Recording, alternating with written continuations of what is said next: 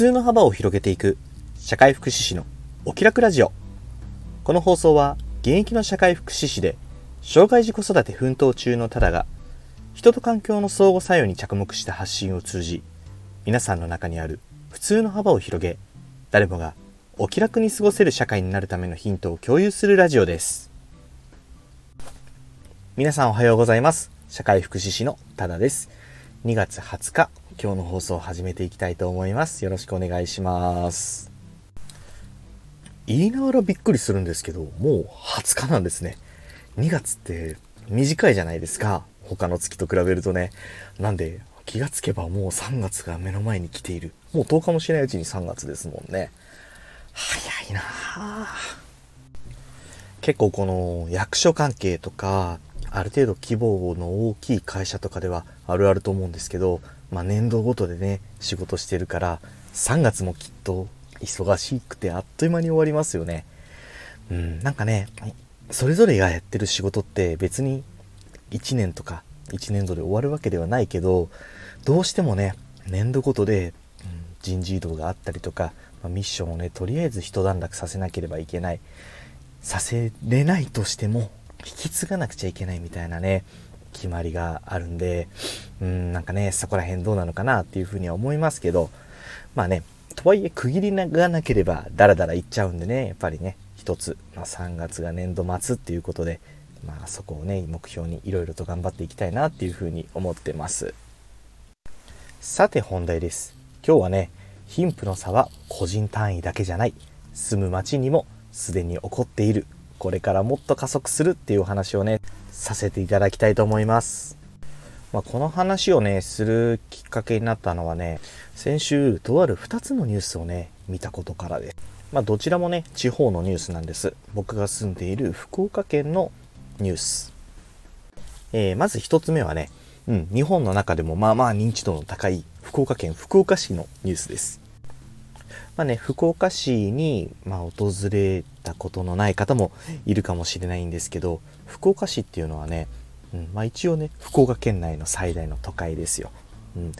そしてねそこには地下鉄が結構走ってるんです。でやっぱりまあ生活の便のためにねかなり使われてて人口もすごく増えてる街だから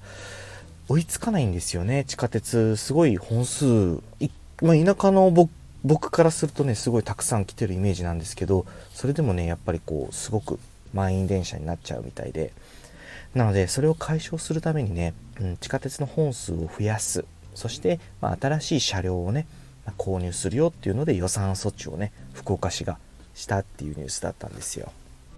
対してねもう一つのニュース。これも福岡県の中にある、え東峰村っていうね村があります。ねここのね観光複合施設アクアクレタ小石原っていうのがね突如閉鎖したっていうニュースだったんです。これはね村の事業として、まあ、4億円ぐらいかけてねあの小学校を改修してそういう観光施設にしたんですよ。でそこを、まあ、その村の事業だけども、まあ、その運営会社が入って、えー、改修して運営してたんですよね、うん、でその運営会社が、ま、破産申請を出して、えー、ホームページにはその観光施設の閉鎖っていう通知をね突然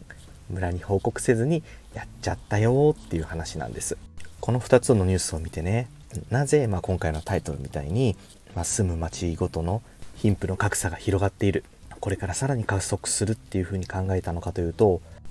これね自治体住む町のお財布事情についてね説明するとなんとなく見えやすくなるんじゃないかなって思います。多分ね子供の頃にきっと皆さん勉強してるんだろうけどあの日々の生活でねあまり意識することないというか使うことないんで忘れちゃってる方も多いかなっていうふうに思うのでおさらいも兼ねてみたいな感じで軽く聞いてください。まあ、あの地方自治体僕らが住んでる町っていうのはうん自分の住んでる町だけでお金を全部回してるわけじゃないんですよね。うん、その住民や会社からもらう税金だけでうん、その町が全て運営できているわけではない。うん、まあ、いやできできているできすぎているところもあるんですよ。だけどできていないところが多い。でそういった時にどうしてるかっていうと国がね地方交付税交付金っていうのを配ってるんです。まあ、これなんでかっていうと、うんまあ、絶対に必要なサービス行政サービスの、まあ、自治体格差を極力ね狭めていくっていう調整のために配ってます、まあ、ただねこれは本当にその最低ラインの行政サービスを、ま、守っていくために配られているお金なので何と言いますかこう大きなお金を使った新規事業みたいのっていうのはお金がない自治体は自分の財布からお金を出すことができない。対して、まあ、潤沢に地方交付税交付金いらないよっていうレベルの町っていうのはもうね潤沢に強い強力な新規事業を打っていけるわけですよね。これすでにめちゃくちゃ個人の貧富の差と似てませんか？お金のある人はどんどんお金持ちになっていく。ね。今のその数字出てますよね。あの収入が高い家庭ほど学力が高いみたいな。そして最終的にその子供たちがつく仕事の収入も高い。ね。そしてさらに投資ですよね。今ね投資をたくさん日本も進めてますけど投資ができるのって投資するためのお金がある人じゃないですか。で投資していく人はどんどん利益を得ていって最終的にその投資に使う額以上の利益になったりとか逆に投資にそうならないとしても投資の額自体は使わなくて寝かしているだけとかね。まあとにかく資本主義社会なんでお金がある人のところにどんどんお金が集まっていく。ねこれ自治体も本当にそうなんですよ。ねじゃあお金のない町はどうやって新規事業を行っていくか。お財布にお金がないのに新しいことできないじゃないですか。そういった時はね国の補助金を頼るんです。いろんなね省庁でその用途に応じて補助金っていうのが実は準備されてるんですよ。で、まあ、その条件に合致すれば補助金がもらえて新しい事業が行えちゃうんですよね。ただねこういった補助金事業っていうのはずっと出してくれるわけではないんですよ。もう金額も期間も決められてるものなんです。なのである一定の、うんま、例えばねよくあるのは1年とか3年とかっていうのが、まあ、あの多いんですけどそこまでは面倒を見ますよと。ただそれがその期間が終わったらもうね自走、まあ、自分で走ってくださいねと。もう事業を回していってくださいね。さよならっていう風な感じなんですよね、まあ、これね地方自治体だけじゃなくて個人向け企業向けにも、うん、国とかねその住んでいる県や市町の補助金っていうのはあるんで意外とね皆さんも何か新しいことにチャレンジしようとするなするんであれば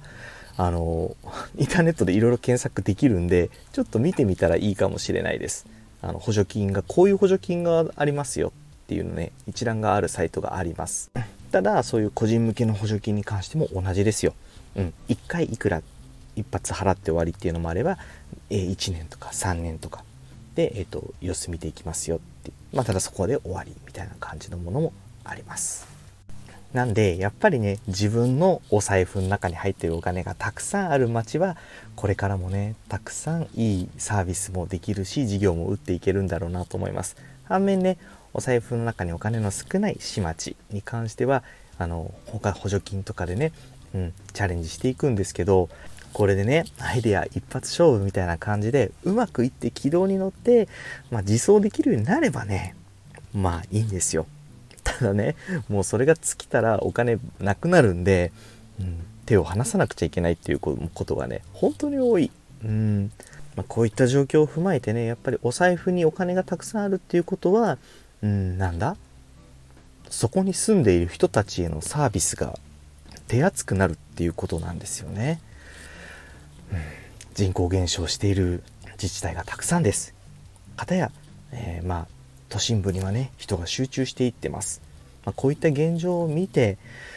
うーんこの国はねどうやって進んでいくのか。今ねすごい両方にチャンスを与えているような感じはするんですよね。うん、あの地方を活性化させるような、うん、チャンスを与えている補助金とかでねチャレンジしてねっていうこともしてますけど人口の減少には歯止めはかかっていないじゃないですか。もうそもそもその国全体で人が減ってるんでもう仕方がないことだと思うんですよね。で人が減っていったら、まあ、必要なインフラも減らしていくのは必然だと思うんです。例えばね、うん、病院が減ったり学校が減ったり、うん、スーパーとか公共交通機関が減ったり、うん、こういうものを受け入れながらそれでも地方で住む。そう腹をくくって生活するのかはたまた人の集まっているところ。で、まあ、インフラの整備が充実しているところで、まあ、住み替えるのか、まあ、これね本当にこれも多様性を認めるということで個人の自由ではあるとは思うんですけどやっぱりねどこかのタイミングでしっかりね、うん、政府主導でね線引きしていった方がいいんじゃないかなって僕はね個人的には思ってます。もちろんねどっちに振るにしても必ず反発はあると思うんです。ね。それでもうん、この国がどういうふうに未来になっていくかっていう舵取りをねやっぱり船長さんがイメージしてそれをね示していくっていうのがすごく大事なことなのかなっていうふうに思ってます。まあね、こういった情報を提供することで、うん、今ねこの国という船に乗っている国民の皆さんがどういうふうな判断をしていくのかっていう基準の一つになったらそれはそれでいいのかなっていうふうに思います。どなたかのご参考になれば幸いです。はい。それでは今日の放送はこの辺にしたいと思います。最後にお知らせです。この放送以外にも各種 SNS で発信活動を行っています。 Instagram、 Threads、TikTok では親バカ投稿、ノートでは子育てや学びの中で日々感じたこと、X では言葉遊びや小言を中心に発信しています。プロフィール欄にリンクを貼っていますので、よかったら覗いてみて、いいね、コメント、フォローなど応援よろしくお願いします。それでは今日も素敵な一日に。社会福祉士のただでした。またおいで。